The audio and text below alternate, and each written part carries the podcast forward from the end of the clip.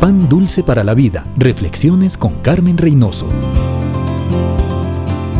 Susana Wesley, una madre de la que muchos pueden aprender, quedó viuda con 19 hijos. Trabajó y vivió para ellos.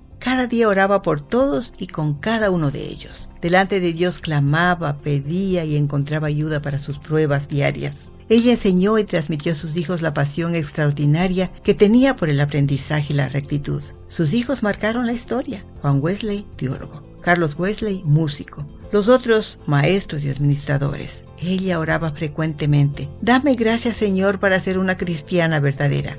Más tarde su hijo oraba. Ayúdame, Señor, a recordar que religión no es estar metido en la iglesia, sino estar siempre en tu presencia. ¿Qué influencia tuvo esta madre?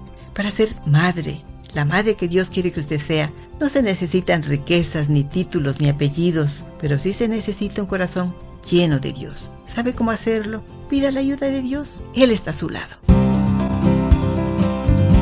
Pan dulce para la vida. Reflexiones con Carmen Reynoso.